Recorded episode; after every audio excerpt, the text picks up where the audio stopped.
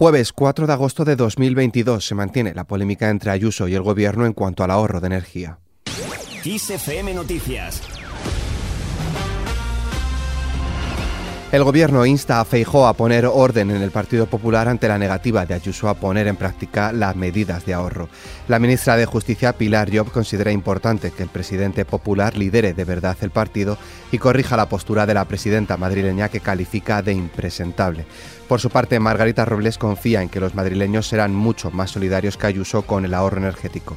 La ministra de Defensa ha criticado la visión partidista de la presidenta madrileña y confía en que la población no vaya por el camino marcado por la dirigente popular. Como ciudadana no me resisto a entender que en un momento de unidad en el que todos los países europeos estamos ayudando a Ucrania, que aquí en España no haya una unidad y que por parte del gobierno de la señora Díaz Ayuso se quieran cuestionar unas medidas que lo único que hacen es reforzarnos y prepararnos para un invierno que va a ser muy duro por culpa de un único responsable, y ese responsable es Vladimir Putin. En este sentido, muchos medios de comunicación han sacado a la luz las declaraciones del presidente del Partido Popular, Alberto Núñez Fijo, hace un par de semanas sobre el ahorro energético, lo que expondría una desconexión entre el presidente y Ayuso. Escuchamos a Fijo. Debemos decir a los españoles, como siempre, la verdad. Y debemos de establecer un plan de ahorro energético en este momento en España. Es imprescindible. Por tanto, me parece bien los planes de ahorro energético que señalan límites para activar los aires acondicionados y límites para activar en invierno la calefacción. Debemos de bajar el consumo energético innecesario. Debemos de pactar con los ayuntamientos un ahorro en alumbrado eléctrico eh, nocturno para prepararnos ante eventualidades, cortes o disminuciones de energía.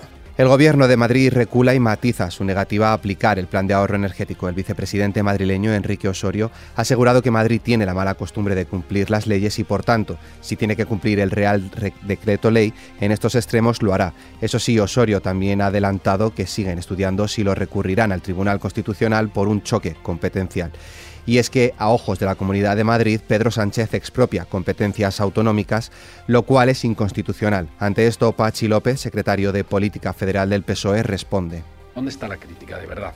El fundamento de verdad en la crítica. Porque todo vale con tal de atacar al gobierno socialista y especialmente a Pedro Sánchez. Y debiéramos de entender que hay circunstancias como las que estamos atravesando que no todo vale, que lo único que vale es arrimar el hombro, por su parte, la ONU cree que el ahorro energético no debería ser polémico. La secretaria general de Agencias de Naciones Unidas por el Comercio y el Desarrollo ha defendido hoy las medidas de ahorro energético que están impulsando varios gobiernos como algo razonable y muy necesario ante la crisis energética que se vive en el mundo. En esta línea energética, Guterres ve inmorales las ganancias de petroleras y gasistas. El secretario general de la ONU, Antonio Guterres, ha considerado que es inmoral que las empresas estén registrando ganancias récord en medios de la actual crisis energética. Además, ha instado a todos los gobiernos a agravar sus beneficios excesivos.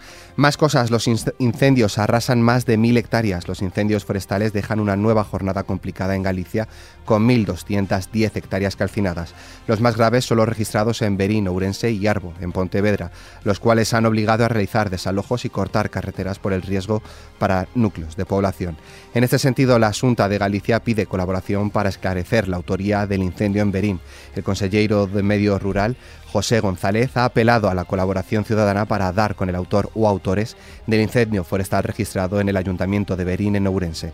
Por otra parte, la dirección del Plan Infoca ha dado por extinguido el incendio forestal del Higuerón de Mijas, en Málaga, 20 días después de que se declarara.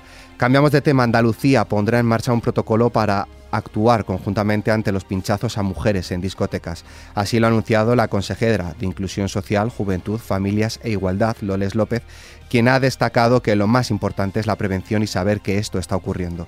También ha indicado que si alguien cree que ha podido ser pinchada o lo es en cualquier momento, acuda rápidamente a un centro sanitario y lo denuncie. Fuera de nuestras fronteras, el G7 ha exigido a China evitar el uso de la fuerza en Taiwán. Ha hecho esta exigencia tras la visita a la isla de la presidenta de la Cámara Baja de Estados Unidos, Nancy Pelosi, por lo que Pekín ha anunciado represalias. En un comunicado conjunto, los ministros de Exteriores de Estados Unidos, Canadá, Francia, Alemania, Italia, Japón y el Reino Unido han asegurado que están preocupados por las amenazas de China, en particular por las maniobras con fuego real y las represalias económicas.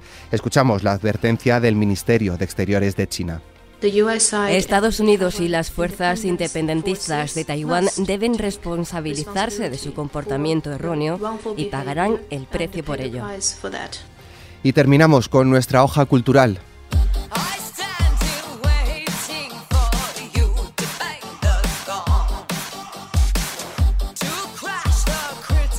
La esperada secuela del Joker, que traerá a Joaquin Phoenix de vuelta a la gran pantalla en la piel del villano, ha fijado su fecha de estreno para el 4 de octubre de 2024, exactamente cinco años después del debut de la primera cinta. Esta secuela será un musical titulado Joker, Folie à Deux, y tiene a Lady Gaga como la candidata favorita para dar vida a Harley Quinn, la compañera de fechorías del Joker. Gaga ya trabajó con el director en otra película por la que logró una nominación al Oscar a Mejor Actriz. Con esta noticia, la cual podéis ampliar en nuestra web xfm.es, nos despedimos por hoy. La información continúa puntual en los boletines de XFM y como siempre ampliada aquí en nuestro podcast XFM Noticias. Con Cristina Muñoz en la realización, un saludo de Álvaro Serrano, que tengáis muy buen día.